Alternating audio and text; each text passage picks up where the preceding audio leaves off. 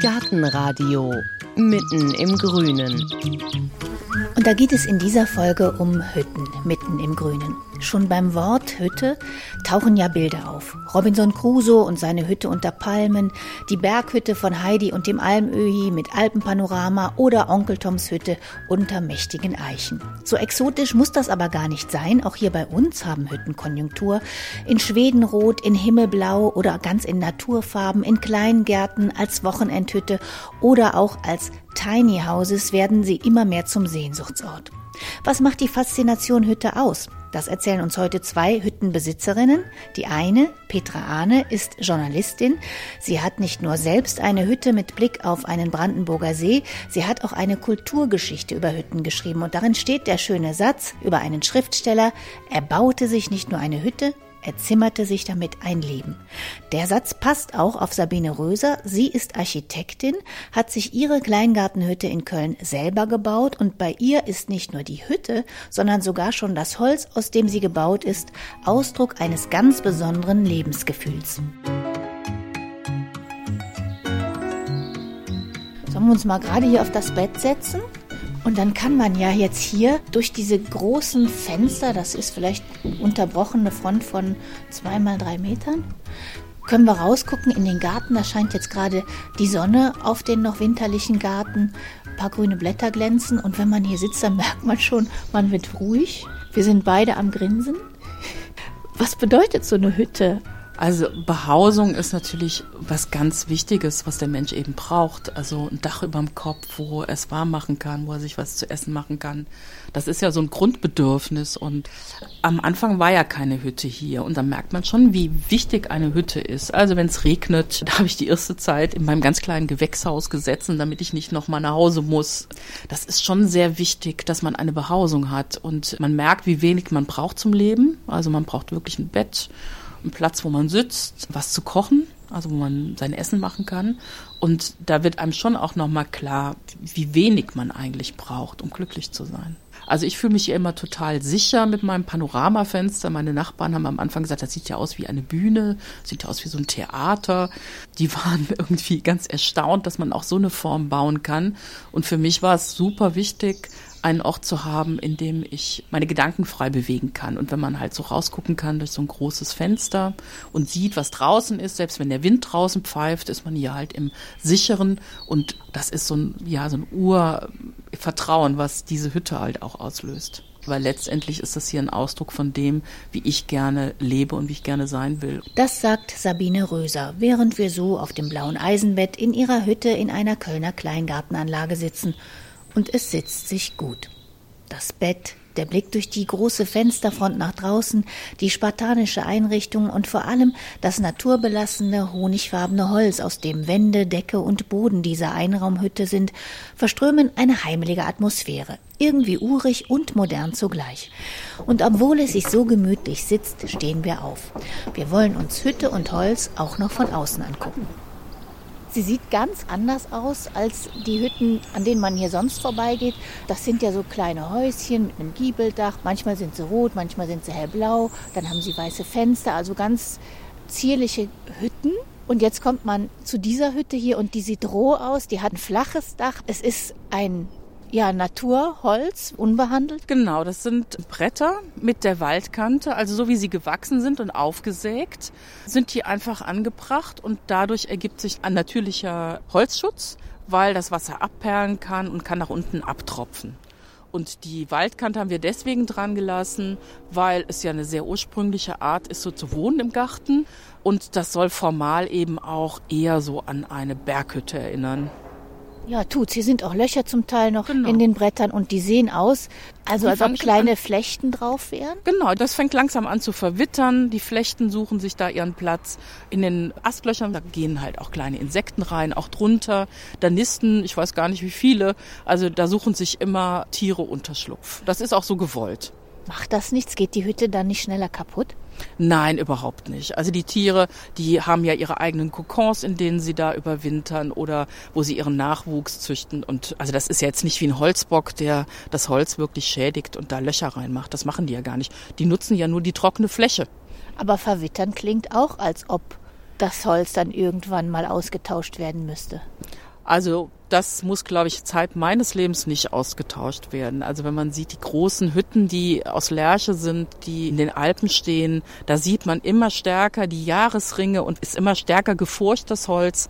Aber bis das mal ausgetauscht werden muss. Solange der konstruktive Holzschutz, das ist eben, das Holz kann wieder abtrocknen, ne, wenn es nass wird, das ist total wichtig, damit da eben keine Pilze reingehen, die das Holz angreifen. Die leben gerne so in der Feuchtigkeit, aber wenn das Holz immer wieder abtrocknen kann, und so haben wir es eben konstruiert, dann macht das dem Holz überhaupt nichts. Was ist das für Holz? Das ist Mammutholz.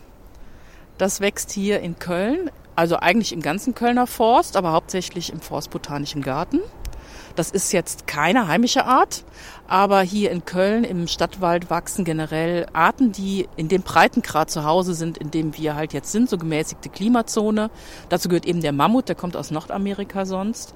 Und das Mammutholz ist ein sehr schnell wachsendes Holz, hat eine sehr schöne Farbe, lässt sich sehr gut verarbeiten, ist witterungsbeständig, also ganz fantastisch eigentlich. Also dann haben wir jetzt hier außen von der Hütte den Mammutbaum. Was haben wir denn noch für Hölzer hier an der Hütte? Das Konstruktionsholz ist eben auch Mammut. Die Terrasse, die davor ist, ist aus Lärche. Die ist auch ein bisschen witterungsgeschützt, weil eben oben drüber noch so ein Vordach ist. Aber die richtige Terrasse, die ist aus Rubinie. Das ist auch ein heimisches Holz. Das ist sehr witterungsbeständig, auch gerade gegen Feuchtigkeit. Also die Weidezäune früher, die Pfähle, die man so eingehauen hat, wo dann der Stacheldraht dran kam, das ist aus Rubinie. Also das ist unglaublich witterungsbeständig, auch gegen Feuchtigkeit. Die Hütte steht jetzt vier Jahre und die Terrasse ist ganz grau. Und wenn wir jetzt mal die Wände angucken, die sind richtig so, ich sag mal, in diesem hellen Braun, wie man sich eine Holzhütte vorstellt. Genau, das hängt mit dem Regen zusammen. Also da sieht man, das ist komplett regengeschützt, die Fassade. Und das dauert einfach länger, bis das einkraut. Und die Terrasse ist eben oder der Vorbau ist stärker der Witterung ausgesetzt und dann wird das auch schneller grau. Und sind die unterschiedlich in der Verarbeitung? Also sind die unterschiedlich schwer zu handeln? Ja, also es ist so, dass das Mammut ein unglaublich leichtes Holz ist. Die Lärche ist so mittelschwer und die Rubinie ist ganz schwer. Und die Rubinie ist also ein sehr unangenehmes Holz eigentlich beim Verarbeiten, weil die ganz, ganz feinen Staub macht. Und die Splitter, weil es eben witterungsbeständiges Holz ist, wenn man den Splitter in den Finger bekommt, dann ist es da natürlich auch witterungsbeständig. Und es dauert echt lange, bis das da wieder rauskommt. Was sonst noch das Besondere von Rubinien, Mammut oder Lärchenholz ist, das Sabine Röser verarbeitet, werden wir später besprechen in ihrer Werkstatt. Jetzt erstmal Ortswechsel eine Bank im Kollwitzpark im Berliner Stadtteil Prenzlauer Berg, wo die Journalistin Petra Ahne lebt, wenn sie nicht in ihrer Hütte im Brandenburgischen ist. Was war zuerst, der Bau der eigenen Hütte oder dann dieses Interesse für Hütten an sich? Das Interesse an Hütten an sich kam über unsere Hütte, die zuerst auch noch nicht wirklich eine war, sondern war eine Datsche aus der DDR mit einem kleinen Grundstück drumherum. Und als ich dann in diesem witzigen Häuschen stand, in dieser winzigen Datsche, die voll eingerichtet war. Und ich fand diesen kleinen Raum, der doch alles beherbergte, was man so braucht, ganz faszinierend. Und habe dann davon ausgehend mich gefragt, wieso fasziniert mich das so? Und dann bin ich auf das Thema Hütten gekommen und dann habe ich gemerkt, dass das eigentlich ein sehr reiches Thema ist. Und dann kam auch noch dazu, dass wir diese kleine Datsche abgerissen haben und beschlossen haben, selber eine Hütte zu bauen. Und dann war ich mittendrin im Thema. Und Sie haben ja wirklich ganz vorne angefangen, bei Adam und Eva sozusagen. Mhm. Gibt es so eine erste Urhütte, so ein Prototyp von Hütte? Also inzwischen weiß man tatsächlich, wie die ersten Hütten wohl ausgesehen haben, das allerersten Behausungen. Eigentlich so, wie es ganz naheliegend ist, wie auch Kinder im Wald sich so ein Dings bauen aus Ästen. Also das waren so Äste aneinander gelehnt, die haben sich dann in der Mitte getroffen. Dann noch so, manchmal noch so ein dickerer, gegabelter Ast, der in der Mitte so reingesteckt wurde in die Erde, um das alles zu halten. Und das war so der erste Versuch, sich abzugrenzen von draußen, von den Gefahren und am Ende auch der Beginn der Architektur vorne in Ihrem Buch, da ist so eine ganz klassische Hütte drin, vier Wände, Giebeldach, kleines Fenster, Tür fertig. Ja, wobei dieses Bild ist sogar ein Bild einer etwas gruseligen Hütte, wenn man so will, denn die stand in Montana in Amerika und da drin hat gewohnt ein bekannter ja, Verbrecher, Ted Kaczynski, der in dieser Einsamkeit Briefbomben gebastelt und dann auch verschickt hat. Aber daran sieht man, diese Hütte ist aus dem 20. Jahrhundert, könnte aber auch 500 Jahre älter sein. Also das Wesen der Hütte hat sich nicht sehr verändert. Wann jetzt wirklich die erste Hütte gebaut wurde, so architektonisch, ist schwer zu sagen. Es ist eben so ein Übergangsgebäude, also quasi von der Höhle in die Hütte zur Architektur und das macht sie auch so spannend, dass sie eben so, also auch so einen Punkt markiert, wo der Mensch begonnen hat, ja, Mensch zu sein mit allem, was danach folgte. Zuerst war sie nur Obdach und ist sie ja auch immer noch für die meisten Menschen, muss man sagen. Deswegen diese Beschäftigung, die ich mit der Hütte in dem Buch auch gemacht habe, muss ich schon sagen, dass das ganz stark aus so einer westlichen privilegierten Perspektive auch ist. Ich schreibe ja auch als jemand, der eine Wochenendhütte hat und so die Hütte als Ort der Erholung. Das ist natürlich gar nicht mal was ganz Neues, aber natürlich was, was immer nur wenigen Menschen offen stand. Also die Hütte ist in weiten Teilen der Welt ja immer noch Obdach. Ja, weil da sind wir eigentlich auch schon im 19. Jahrhundert. Da kam ja zum ersten Mal so eine Welle, wenn man ihr Buch liest, dass die Leute eigentlich ein Obdach hatten, eine Wohnung, und die Hütte wurde so zum Sehnsuchtsort. Das war das Plus, was man noch hatte, im Park, im Garten, irgendwo. Wie genau sah das damals aus? Das war verbreitet unter denen, die ganz viel hatten, die gar nicht mehr wussten, was sie noch irgendwie machen sollen, um sich zu unterhalten. Also Adligen mit riesigen äh, Anwesen. Und die Hütten, die sie sich in irgendeine Ecke gestellt haben, die sollten ganz ursprünglich aussehen. Und auch so, als ob man jetzt gerade eben nicht ordentliche Materialien und kein Geld hat. Die sollten eben den Eindruck vermitteln, dass man gar nicht reich ist, dass man eigentlich überhaupt keine Möglichkeiten hat, sich ein ordentliches Haus da reinzustellen, sondern die sollten möglichst schief und krumm aussehen. Und man hat sich damit quasi ein Gefühl geholt, das Gefühl, wie es denn wäre, mal so einfach, naturverbunden, schlicht zu leben und konnte dann diesem Gefühl eine Weile hingeben und dann wieder in seinen eigentlichen Palast zurückkehren. Und die haben sich sogar ihre Mieten gemietet? Genau. Das ist ein sehr lustiges Phänomen, die Schmuck-Eremiten. Da gibt es tatsächlich noch Inserate aus der Zeit, Zeitungsinserate. Es wird ein junger Mann gesucht, also waren immer Männer, der bereit ist, da mal ein paar Monate zu hausen. Es gab auch Bedingungen, die ähm, die wahrscheinlich nicht jeden so angesprochen haben. Man durfte sich nicht mehr die Nägel schneiden, die Haare schneiden, den Bart schneiden, musste so ein weites, wollenes Gewand tragen und das reichte dann aber eigentlich schon. Das war ja jetzt eher Zeitvertreib, aber es gab ja durchaus im 19. Jahrhundert dann auch Leute, die beschäftigten sich mit dem Sein, mit der Natur. Ich habe einen sehr schönen Satz bei Ihnen gelesen, da haben Sie geschrieben, er baute nicht nur eine Hütte, er zimmerte sein Leben. Und da mhm. sprechen Sie von äh, Henry David, David Thoreau, Thoreau mhm. Schriftsteller, auch Philosoph. Was hat er sich denn da gezimmert? Also Henry David Thoreau war ja ein Schriftsteller, vom Beginn des 19. Jahrhunderts hat er in Amerika gelebt, in einem Ort, an dem sich zu der Zeit viele Schriftsteller gesammelt haben. Das war fast so eine kleine, was wie so ein amerikanisches Weimar, war ein interessanter Ort, eine interessante Zeit.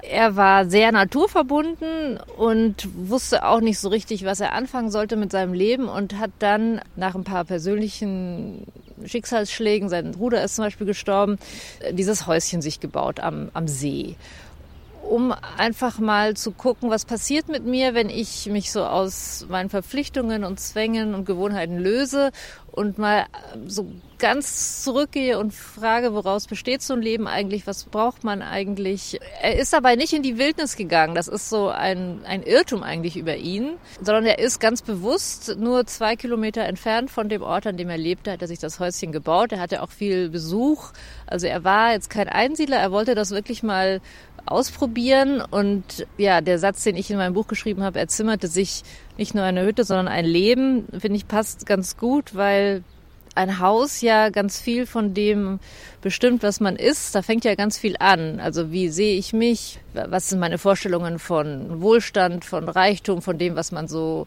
schaffen will? Und wenn man das alles reduziert und hinterfragt, dann ist eigentlich erstmal nicht mehr viel da. Also er hat so eine Art Tabula Rasa gemacht mit diesem kleinen Häuschen, um so rauszufinden, was ist denn jetzt eigentlich dieses Leben, was ist da eigentlich wichtig? Und es sind nicht Dinge wichtiger, die wir eigentlich normalerweise vergessen, wie der Bezug zur Natur. Wie sah die Hütte von dem aus? Was macht eine Hütte eigentlich aus? Also die Hütte von Henry David Thoreau war ganz klassisch aus Holz, gezimmert mit einem Fenster und einer Tür und, und einem Dach. Also was eine Hütte eigentlich ausmacht, ich würde sagen, es muss ein kleiner Raum sein. Es muss ein Raum sein. Ansonsten gab es jetzt für mich im Buch keine Beschränkungen. Ich habe auch ein Gebilde als Hütte beschrieben, ein ganz wildes Gebilde. Das waren eigentlich zwei umgedrehte Ruderboote, unter denen Mitglieder einer gescheiterten Antarktis-Expedition ein paar Monate lang gehaust haben. Die haben das auch ihre Hütte genannt. Also eine Hütte ist eigentlich alles, was irgendwie noch sehr relativ ursprünglichen Raum bietet. Was ich in Ihrem Buch auch ganz erstaunlich fand, ist, dass es einen ganz berühmten Architekten gibt. Der war jetzt 20. Jahrhundert, Le Corbusier. Den kennt man vielleicht, weil er ja diese Betonbauten gemacht hat, oft weiß, Glas, ganz streng. Und er selber hat sich aber an der Côte d'Azur eine kleine Holzhütte gebaut, noch nicht mal 16 Quadratmeter. Mhm. Wann sind der drin? Ja, ich war in der drin. Ja, ja, das war ganz toll. Also die ist so ein kleines architektonisches Kleinod. Die ist auch unter Architekturliebhabern so ganz bekannt natürlich. Und da gibt's so Führungen, wo man dann so in ganz kleinen Gruppen nur rein darf. Und da muss man auch auf so einem abgezirkelten Plätzchen stehen und darf da nicht drüber hinaus, weil die auch Angst haben, dass die Hütte da Schaden nehmen könnte auf Dauer. Aber die ist ganz toll, ist auch an einem faszinierenden Platz direkt am Meer. Aber besonders faszinierend ist eben das ausgerechnet Le Corbusier, den man mit allem Möglichen verbindet, mit so kühlen Architekturvisionen und mit althergekommenen architektonischen Formen, weil er eben Beton benutzte und da waren plötzlich ganz andere Formen möglich, dass ausgerechnet der sich selber, das einzige Haus, das er jemand für sich gebaut hat, war eine Hütte, die von außen vor allem so ganz trutzig und urig aussieht. Mit die Baumstämme sind so halbiert und nicht behandelt und sieht wirklich aus wie so ein Blockhaus.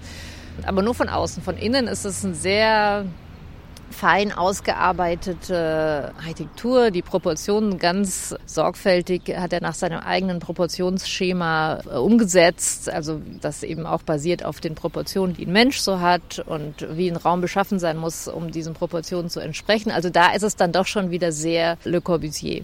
Aber haben Sie eine Erklärung dafür, wie das kommt, dass einer öffentlich so baut und eigentlich doch die Sehnsucht nach der Hütte lebt auch? Ja, also auf den ersten Blick könnte man sagen, aha, das ist ja anscheinend doch so, dass er das, was er für die Massen wollte, denn er hat ja auch so Gebäude für tausend Menschen gebaut, die dann so aufeinander gestapelt wurden, dass er das für sich anscheinend doch nicht als adäquat angesehen hat. Und es ist natürlich auch wieder sehr privilegiert. Er hat dieses Grundstück gehabt. Drumherum stehen nur Luxushäuser, weil das schon vor 100 Jahren äh, der Ort war, wo man natürlich als wohlhabender Franzose seine Villa sich hingestellt hat. Und dazwischen steht dieses winzige Häuschen. Also ist natürlich schon auch so ein Luxusprojekt.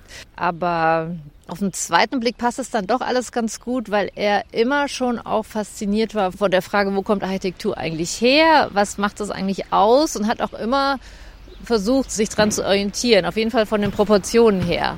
Auch wenn man das seinen großen Gebäuden auf den ersten Blick nicht mehr ansieht. Wir haben jetzt schon ein paar Mal gehört, Holz, Hütte und Holz passt irgendwie zusammen. Also die Hütte ist schon am häufigsten aus Holz einfach weil das ein sehr praktisches Material ist. Es ist oft vorhanden. Hütten kann man auch hoch oben auf den Bergen bauen. Hütten kann man mitten im Wald bauen. Die Amerikaner, die Pioniere, die im 18. Jahrhundert immer weiter nach Westen vorgedrungen sind, die haben sicher auch Hütten aus Holz gebaut. Man hat da eine Lichtung sich geschlagen und das Holz, das dabei anfiel, eben gleich benutzt. Aus welchem Holz ist Ihre Hütte? Das ist sibirische Lärche. Und wieso die? Weil das uns unser Zimmermann empfohlen hat, weil das eben ein sehr robustes, langlebiges Holz ist. Also mir war natürlich auch nicht so wohl bei dem Gedanken, dass das tausende Kilometer durch Europa gefahren wurde, ist natürlich so. Was Nachhaltigkeit betrifft, natürlich auch fragwürdig, obwohl das auch natürlich so ein Label hat, dass es eine nachhaltig gezogene Lärche ist. Aber klar, es ist jetzt kein heimisches Gehölz. Also wenn man schon sagt, wir wollen jetzt einfacher und natürlicher und nachhaltiger das alles machen, hätte man nicht auch ein heimisch, also hätte man natürlich, aber Genau, aber das mit dem nachhaltigen Holz ist nämlich so eine Sache. Ganz so einfach ist es nicht, sich wie die amerikanischen Pioniere im 18. Jahrhundert mal eben eine Hütte selber zu bauen aus den Bäumen, die gerade in der Gegend wachsen. Genau das aber macht die Architektin Sabine Röser zusammen mit ihrem Mann, der heißt Winfried Nissing und ist Schreiner. Die beiden Kölner verwenden nur das Holz von Bäumen, die ebenfalls in Köln verwurzelt sind. Und zwar nicht nur für die eigene Hütte, sondern für alles, was sie an Möbeln und Einrichtungsgegenständen so zimmern. Der Name ihres Betriebs ist schon Programm. Stadt, Wald, Holz. Und deshalb sind wir von der Mammutholzhütte im Kleingarten ein paar Kilometer weiter zu der Werkstatt im Kölner Süden geradelt. Man hört schon hier aus einer Scheune, da wird gerade gesägt. Genau, das ist unsere Schreinerei. Dann gehen wir jetzt hier erstmal wo rein? In die große Halle, da steht unser Sägewerk, weil wir sägen ja die Stämme selbst auf. Aha. Und hier stehen jetzt aber schon Hocker. Genau, hier stehen Hocker. Im Moment, das ist ja so, das Holz wird jetzt um die Zeit noch eingeschlagen, von Dezember, Januar, Februar. Und danach, wenn wir das eingekauft haben, sägen wir das meistens im März, April auf. Und dann brauchen wir die Säge relativ selten. Deswegen benutzen wir die auch als Showroom. Das heißt, jetzt wird das Holz gefällt in Köln, was ihr dann verarbeitet. Genau, es muss jedes Jahr eingeschlagen werden, also zum Teil aus sicherungstechnischen Gründen, weil das ist ja ein Erholungswald. Da bewegen sich Leute, da darf denen natürlich nichts auf den Kopf fallen. Dann ist jetzt leider sehr viel durch die Trockenheit sind viele Bäume krank und müssen auch gefällt werden. Ja, und dann ist das so eine Durchforstungsmaßnahme. Oder es wird der Wald mal umgebaut, weil mal wieder andere Holzarten angepflanzt werden. Und so erfällt jedes Jahr so circa 12.000 Festmeter Holz an. Und vielleicht können wir mal hier durchgehen und du zeigst mir mal so verschiedene Holzarten und weißt du auch immer, wo die Bäume herkommen? Die meisten Bäume wissen wir ungefähr, wo die gestanden haben. Manche haben so eine, eine besondere Geschichte, das ist die Platane hier, die kommt von der Oper. Die ist so genau. ganz gemasert. Genau, die hat eine sehr starke Textur auch. Und die mussten gefällt werden, weil ja Oper und Schauspielhaus saniert worden sind oder werden ja noch saniert und da musste die gefällt werden. Und wir fanden es total wichtig, dass aus dem Holz was gemacht wird. Jeder Nussbaum, der kommt vom Decksteiner Weiher. Und so wissen wir eigentlich immer, jetzt nicht unbedingt ganz genau, wo der Baum gestanden hat, aber aus welchem Gebiet der kommt. Und man kommt ja unwillkürlich, wenn man hier durch das Holz geht, dass man anfasst, dass man drüber streicht.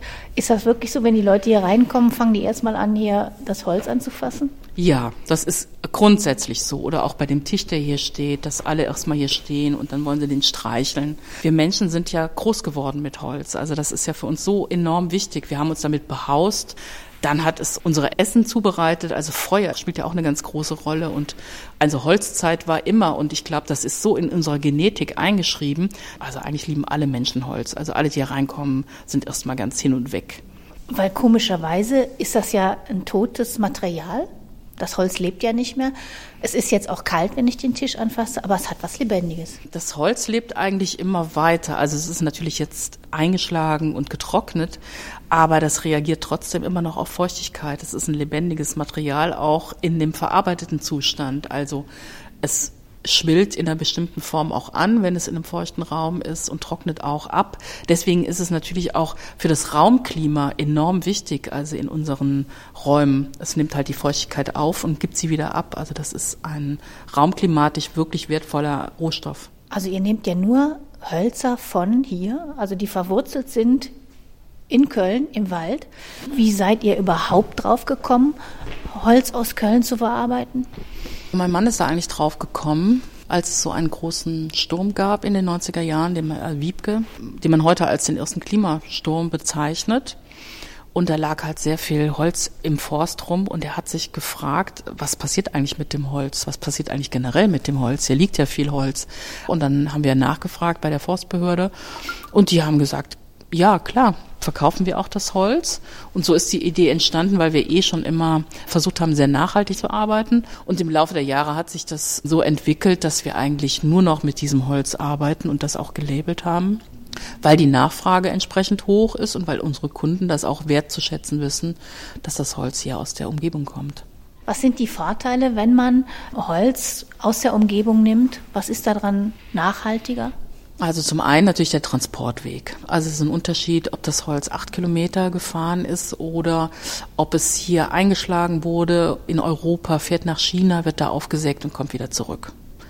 Das ist ganz klar ein CO2-Vorteil. Der zweite Vorteil ist, dass wir ganz klar sagen können, das ist nach Sozialstandards geschlagen, also dass die Waldarbeiter bezahlt werden, dass es aufgeforstet wird, dass die Waldgebiete, sofern es geht, auch mit Rückgepferden bearbeitet werden, also der Waldboden, dass der eben auch geschont wird. Und dann ist es eben so, dass die Menschen, wenn sie sehr stark verbunden sind mit dem Holz, dass sie dann auch das Möbel länger nutzen, weil sie einfach sagen, ja, das kommt ja von hier. Das ist eine sehr emotionale Geschichte, glaube ich.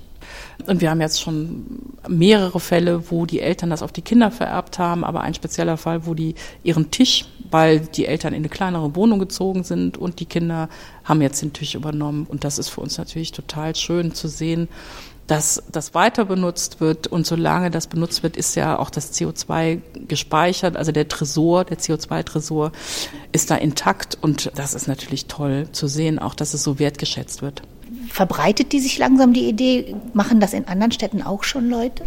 Also ich finde es erstaunlich. Wir machen das ja jetzt seit gut 15 Jahren offiziell, weil wir eben auch die Marke haben eintragen lassen. Aber bisher haben wir keine Nachahmer gefunden. Wir sind eigentlich die einzigsten, die das machen deutschlandweit. Ich würde mir Nachahmer wünschen, weil das in jeder großen Region mit einem angemessenen Waldbestand auch zu machen ist. Man muss natürlich auch viele Qualifikationen haben. Also mein Mann hat sich eben eingearbeitet, auch in das Aufsägen und Trocknen. Das macht man nicht mal eben so. Dann hat man einen großen Vorlauf, weil das Holz muss ja mehrere Jahre ablagern erstmal, bevor man es verwenden kann. Und wir haben natürlich auch einige Rückschläge erleben müssen, weil mal was nicht geklappt hat. Und ja, es ist am Anfang ziemlich anstrengend. Und das Schöne ist, man kann hier richtig in, das sind ja große Tischplatten, die sind wahrscheinlich auch sehr schwer, die sind vielleicht 1,50 Meter mal 2,50 ungefähr und die stehen hier in so Rahmen und man kann wie in einer Galerie, so Bilder, kann man mhm. hier zwischen den Tischplatten blättern. Dann blättern wir nochmal hier. Also wir haben manchmal auch Raritäten, von denen wir nur ein oder zwei Stämme haben.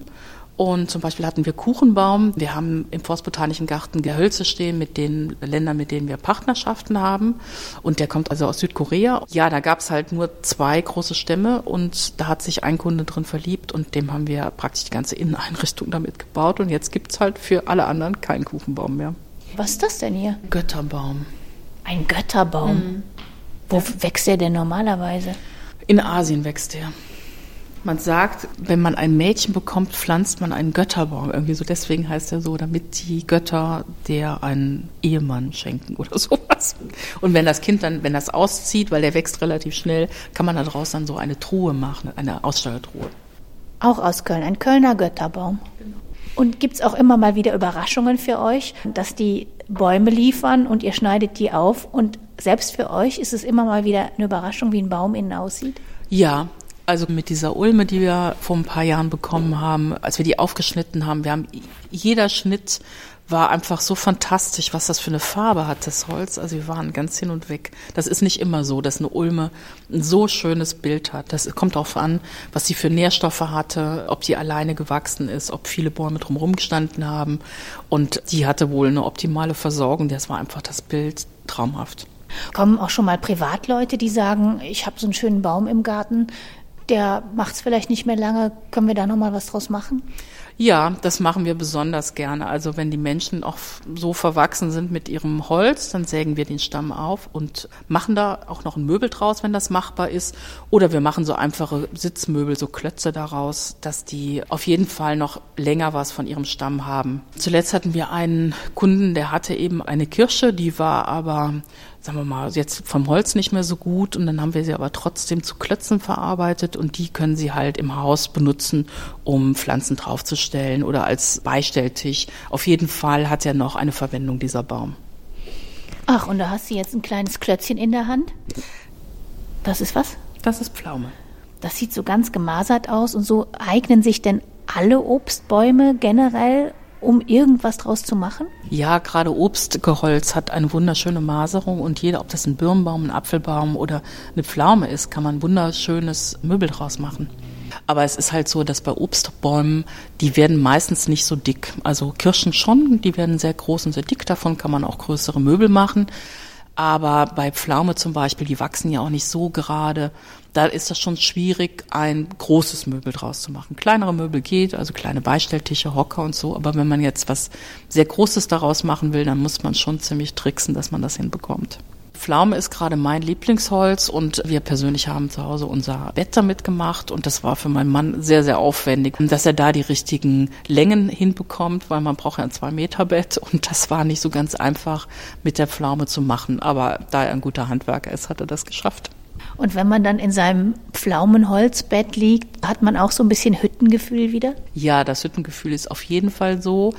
Und das ist natürlich jetzt eine persönliche Haltung, aber das Pflaumenholz ist ein sehr, sehr dichtes Holz und das beruhigt einfach. Ja, ich schlafe da sehr gut. Das Hüttengefühl kann man also auch in einem Pflaumenbett bekommen, das gar nicht in einer Hütte steht. Und es geht sogar noch einfacher, die modernen Medien machen es möglich.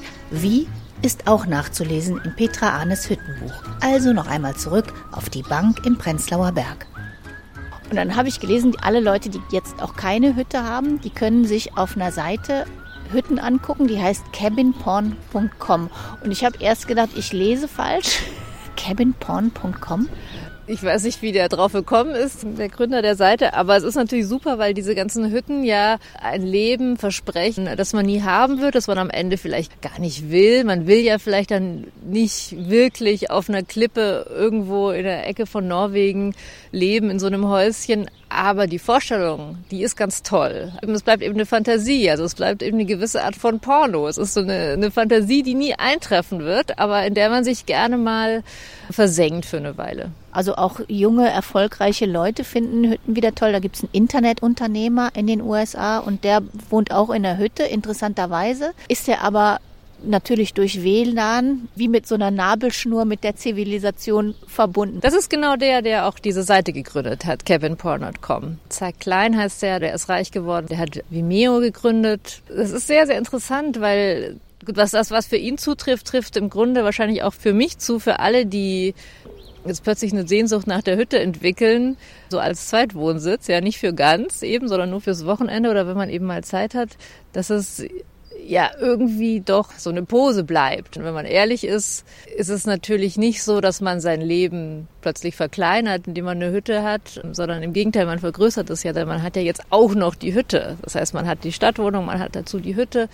Und zu behaupten, dass man jetzt einfacher lebt und naturverbundener lebt und authentischer lebt, ist natürlich so nicht wahr. Aber man kann sich für das Wochenende, wenn man da ist, dem Gefühl hingeben. Man weiß, wie es sich anfühlt, aber man verschwindet dann ja auch wieder. Obwohl es gibt ja auch jetzt diese Bewegung, dass sich viele Architekten mit den Kleinsthäusern, mit den Tiny-Häusern mhm. beschäftigen und die rücken ja eigentlich an die Stadt ran, weil Studenten oder irgendwer auch vielleicht auf Dächern wohnen können oder in Brachen.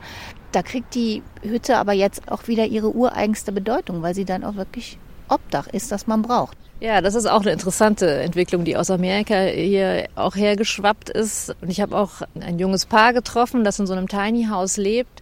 Und die beiden haben viel vor. Die haben ein großes Grundstück gekauft im Fichtelgebirge und haben ein Tiny House Village gegründet. Das heißt, es können da auch andere Menschen mit ihren Tiny Houses auf dieses Grundstück und die haben einen wahnsinnigen Andrang, eine Warteliste schon. Also das fand ich wirklich eindrucksvoll, wie viele Leute anscheinend, also es hat ja zwei Gründe. Zum einen ist es ein pragmatischer Grund, es ist einfach wahnsinnig teuer in den Städten zu leben, unverhältnismäßig teuer.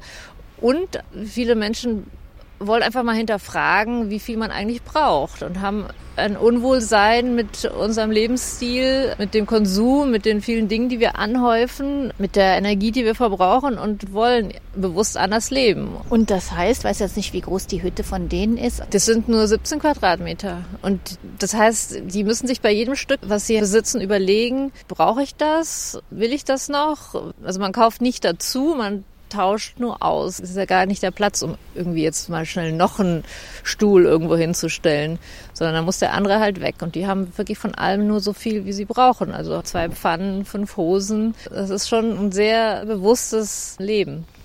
Also man sieht irgendwie, die Hütte steckt in uns drin und wird uns wahrscheinlich auch in Zukunft nicht verlassen. Ja, die Hütte steckt uns drin, das würde ich auch sagen. Also das fand ich auch so spannend an der Beschäftigung damit. Das ist mir immer klarer geworden, dass die Hütte quasi wirklich so das Urhaus ist, dass wir in uns drin haben. Wenn Kinder ein Haus malen, das erste Haus, das man malt, ist eigentlich immer eine Hütte, das einfachste Haus, zwei Striche und noch zwei Striche, die sich treffen, ein Dach drüber gibt ja auch nichts Schöneres, als wenn man Kind ist, sich selber was Einfaches zu bauen. Und da reicht es ja, irgendwie eine Tischdecke über den Tisch zu werfen und der Raum drunter, da fühlt man sich so geborgen und so abgeschnitten von dem Drumherum. Also man kann sich ja noch ganz gut zurückversetzt in dieses Gefühl. Bei mir ist das sofort wieder da und das ist ja im Grunde auch eine Hütte, also einfach nur eine Wand, die einen trennt von dem Drumherum. Und wann stellt sich Ihr Hüttengefühl ein, wenn Sie hier in Berlin losfahren oder wenn Sie in Brandenburg die Hütte sehen oder reingehen oder wann? Also eigentlich, wenn ich spazieren gehe, wenn ich die Hütte verlasse, dann bin ich so richtig angekommen. Ich finde, das Drumherum ist eigentlich genauso wichtig wie die Hütte und unsere steht eben relativ nah am Wald und an der Natur. Und wenn ich dann da losgehe, dann bin ich eigentlich wirklich da. Petra Ahne sagt das über ihre Hütte und mehr über Hütten, über Philosophen, Architekten, Schriftsteller, Schmuckeremiten und ihr Hüttenlebensgefühl können Sie nachlesen in dem Buch Hütten. Es ist erschienen bei Mattes und Seitz und Sabine Röser und ihre Schreinerei Stadt Waldholz finden Sie in Köln. Können Sie alles nochmal nachlesen auf gartenradio.fm. Da finden Sie auch Bilder und Links, unter anderem auch den Link zu der Seite Cabin Porn, von der Petra Ahne erzählt hat, denn es stimmt in der Tat, allein Hütten zu gucken kann manchmal sehr, sehr entspannend sein. Ich sage jetzt ganz entspannt Danke fürs Zuhören. Mein Name ist Heike Sikoni. Machen Sie es gut.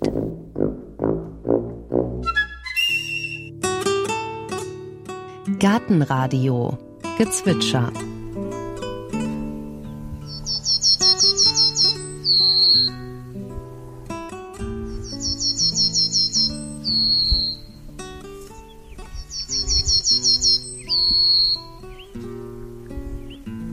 Das war die Fichtenammer. Gartenradio Ausblick. In der nächsten Folge, da leisten wir Schützenhilfe beim Verwildern. Denn es gibt Pflanzen, die sind extra fürs Verwildern gemacht. Sie heißen Stinsenpflanzen. Adel- und Gutsleute setzten sie als erste ein, wenn sie sich Blütenteppiche wünschten für ihre weitläufigen Grünflächen und Parks. Und die sollten sich auch möglichst preiswert und von ganz allein ausbreiten. Und davon können auch Hobbygärtner heute profitieren.